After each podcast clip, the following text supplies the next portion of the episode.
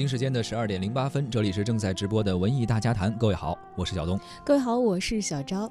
刚刚听到的是一首来自谭维维和秦四峰的一个合作啊，这是来自中国音像与数字出版协会唱工委的一个首届唱工委音乐盛典，就在昨天晚上举行中的一个演出的这样的一个节目。昨天的这个颁奖盛典呢，颁出了三十二个 CMA 唱工委二零一六年度的音乐奖项。在入围的提名名单上呢，啊，获得提名最多的是草东没有派对啊，他们也凭借作品《丑奴儿》获得了年度最佳摇滚专辑奖。应该说，今天我们拿到的是最新鲜出炉的啊，还滚烫的一个 榜单啊。榜单。今天节目中呢，我们也一起来了解一下这个奖项的颁奖情况。嗯，不知道您所喜爱的音乐人啊，他们的作品有没有进入到 CMA 二零一六年的这个颁奖的入围名单当中？也不知道有没有获奖啊？是，而且今天我们还会有对于一些音乐人呀，包括这次主办方的一些非常呃。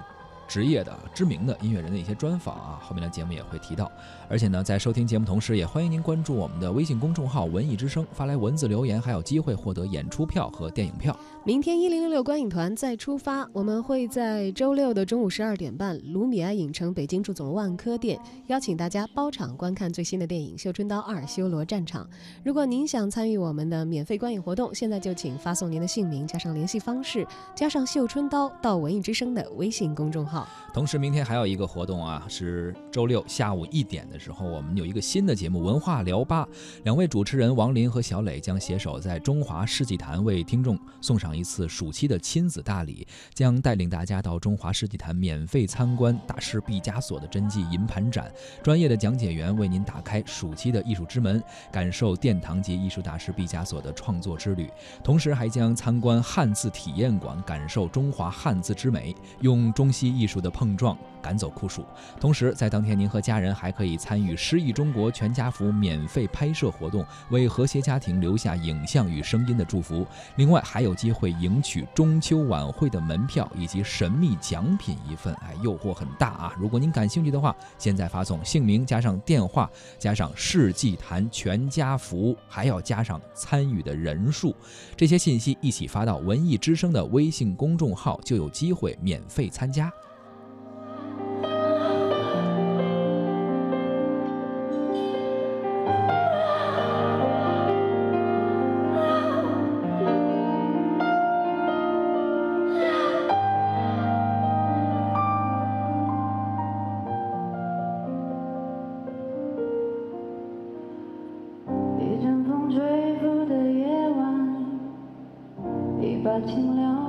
酒馆，一场昏昏欲睡电闪在转。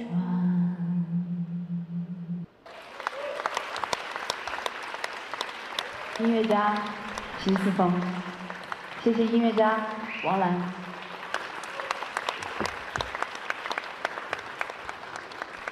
昨天的这个颁奖盛典可以说也是集结了非常之多的音乐的业内人士啊。是秦思凤应该说是嗯比较年轻，现在应该也不年轻了。当时是编曲，现在也是制作人了，也是做了不少非常不错的作品，跟谭维维合作也很多。而王兰如果没呃如果不是重名的话，应该是鼓手啊。这次他们是音乐人，现场进行一个展示，而且感觉不一样的就是，好像唱工委的这个评选，它是评唱片，不光是像歌手评选或者单曲评选，所以它更注重于整个音乐制作的流程，对于每一位音乐人。每一个环节好像都有一个展现的部分。对，大家都说这个内行看门道，外行看热闹。既然这是一个热内的业内的奖项啊，我们得采访一下 业内的人啊。对他的专业程度呢，也应该是在这个颁奖当中是有所体现的。是。那么昨天的现场，我们的记者王菲也对唱工委主席宋柯进行了专访。宋柯老师，嗯，这个音乐盛典诞生在今年，而不是在五年前啊，这个必定是有一个大势、一个大的环境的作用。那么如果让您来说这五年之间中国音乐产业的整个的一个态势的变化，用简单的几句话来概括，您有一个什么样的观点？啊，好问题。我觉得五年前呢，这个宏观上来讲，第一行业应该那会儿还是个混沌状态，就是从实体到数字的转化过程没那么清晰，商业模式也没有什么明确的这个确定，说未来我们看来就得走那个方向。呃，这两个就这种混沌状态带来的就是，这个商业体系不运转，不运转就意味着大家其实都没赚钱，就各个环节都至少没看到赚钱的方式。呃，五年后到今天，至少目前内容生产者，啊，你说补偿性也好，你说是需求性也好，反正大家目前的收入已经比五年前、十年前高了很多倍，高了很多倍。所以，那我们市场经济理论，我们都这个是这个政治经济学跟资本主义的这个这个市场经济学，我们都学过一些，就是当这个收入增加以后，再生产的这个。这个这个欲望就更强，所以产业需要去做更多东西，做更多作品，更多歌手的这种冲动就会就会更强。所以这样的话，我觉得，就你说这个宏观的问题，这个奖就应该出，因为呃原来大家都一头雾水，所以什么奖不奖，谁也没心思，不管是办奖的人还是未来领奖的人，可能都没什么想法。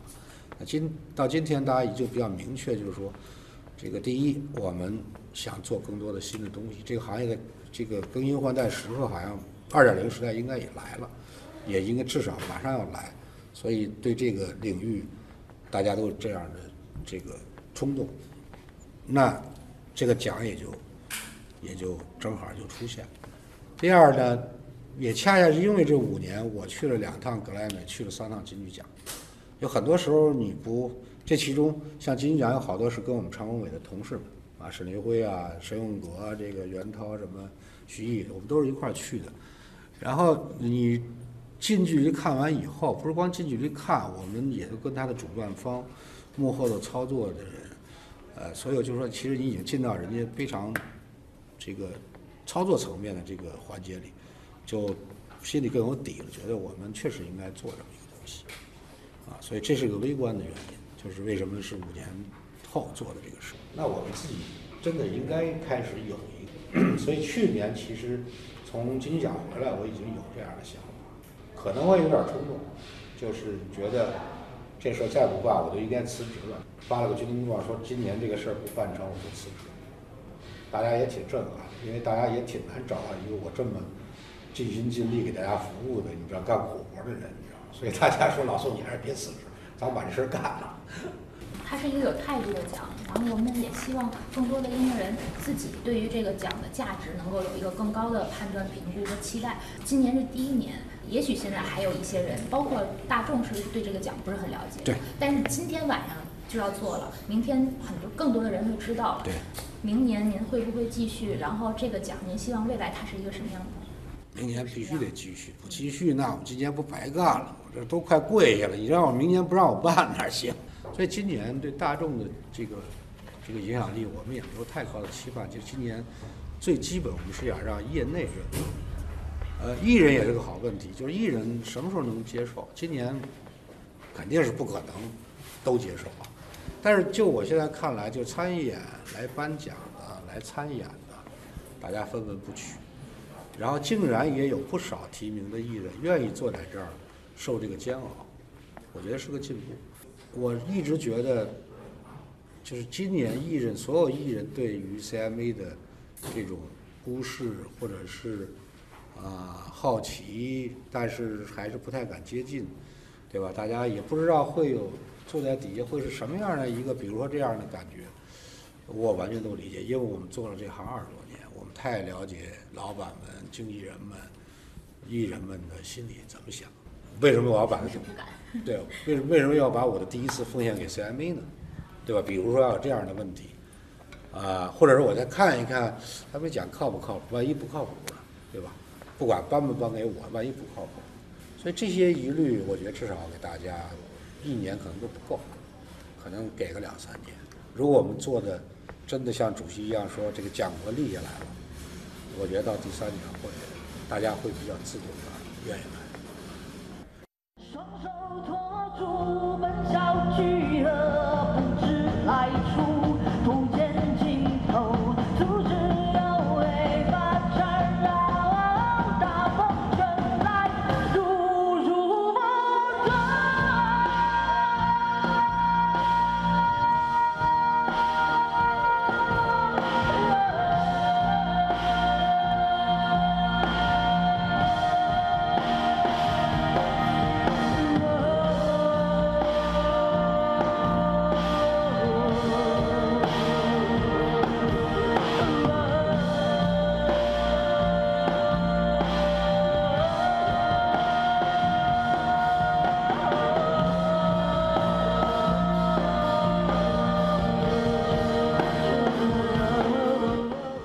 在昨天的唱工委的音乐颁奖盛典上，我们也看到了非常多熟悉的名字啊，像周杰伦凭借《睡前故事》获得了 CMA 二零一六年度专辑奖。嗯，这应该是一个比较重量、有分量的一个大奖哈。还有谁呢？年度歌曲是《成都》，赵雷演唱的，应该说这首歌也是近一年吧。火遍大江南北，对，当得起这个年度歌手了。而年度男歌手呢，则颁给了方大同。二零一六的年度女歌手颁给了林忆莲，我很喜欢的女歌手了。是，而且艺术生命非常长哈，一直带给我们非常好听的作品，维持了很长时间。嗯，还有谁呢？呃，年度最佳爵士演唱，他这个奖项，常国伟的奖项分得很细致。我发现什么摇滚演唱、爵士演唱，而年度最佳爵士演唱给了古风，他的作品是叫。古萨诺瓦，我们都知道波萨诺瓦哈，他把这个自己的名字给融合进去了，叫呃风带我走吧。相信这个唱片的名字，这个歌曲的名字，应该就能够让我们感受到是怎样一个作品。而古风呢，也出现在了颁奖典礼的现场。CMA 这次的这个盛典没有没有什么奖，或者说没有什么劳务等等等等，这个算什么？我从事爵士音乐已经快三十年了，呃，冒的风险更大，没有任何出名。没有任何的挣更多的挣钱的那种机会，音乐就是出于一种热爱。这么多年搞爵士音乐都从来没有想到过什么挣什么钱出什么名，这个是都无所谓。更何况今天能够在这样一个非常神圣的这么一个场合，有这么一个机会啊，作为一个爵士歌手来来到这个这个场合，我觉得是一种荣幸，跟其他的没有关系。呃，至于说默默无闻和坚持这两个字，我觉得我我有我自己的看法。我觉得，如果一个人你真的热爱这个一项事业的话，谈不上坚持。就像一个人在健身房里力竭的时候，我已经快没劲儿了，然后再做两个哑铃，那个叫坚持。我觉得做音乐就是一种本能和一种真实的一种热爱，是一种最自然的一种东西，谈不上坚持。至于说什么是默默无闻，这个也可以说啊，仁者见仁，智者见智。难道说成为啊一个著名的人物、著名的人、尽人皆知，才是做音乐最终的目的吗？所以说，我觉得我不是这么看的。所以说，呃，对于更多的人，包括我自己，我觉得热爱音乐本身就是一个特别重要的一件事情。爱上出名、爱上挣钱那是另外一回事儿。最好的是有更多的想成为音乐人的人，能够真真正正爱上音乐。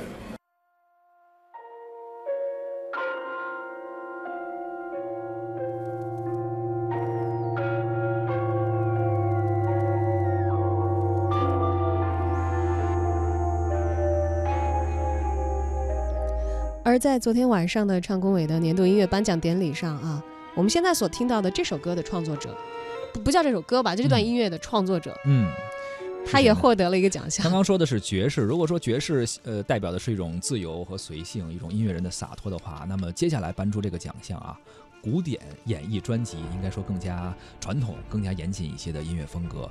呃，纽约狂想曲表演者郎朗，他通过这样的作品获得了。CMA 的二零一六年度最佳古典演绎专辑，而我们现在所听到的这首曲目呢，正是来自于这张获奖的专辑《纽约狂想曲》当中的《Spider》。朗朗的父亲也代表朗朗参与了昨天的颁奖典礼。呃，大家朋友们晚上好啊！今天呢，呃，因为朗朗呢在欧洲有特殊的事情，特地呢这个叫我来到这现场。那当然，我当一开始我不知道得奖不得奖，就说这个非常重要啊，所以说，我昨天晚上从香港赶回来啊飞机，所以说特此来参加这个活动啊。这个朗朗这个是我儿子嘛，所以说他这个获奖之后啊，我很激动啊。其实现场嘛，在欧洲啊，在美国啊，我参加了很多这种现场。嗯，我开始出国的时候，我特别激动。但是呢，现在反过来了。我第一次参加我们在我们自己国家的这个获奖现场，我觉得我更激动，更激动。所以说，我在这里呢，我觉得这奖，我认为是最实、最实惠的奖，实在的奖啊。我现在呢，感谢我们的唱工委啊，感感谢我们的 CMA 啊，感谢徐毅主席，还有。感谢我们的评审团，还有感谢支持朗朗的发烧友们，谢谢。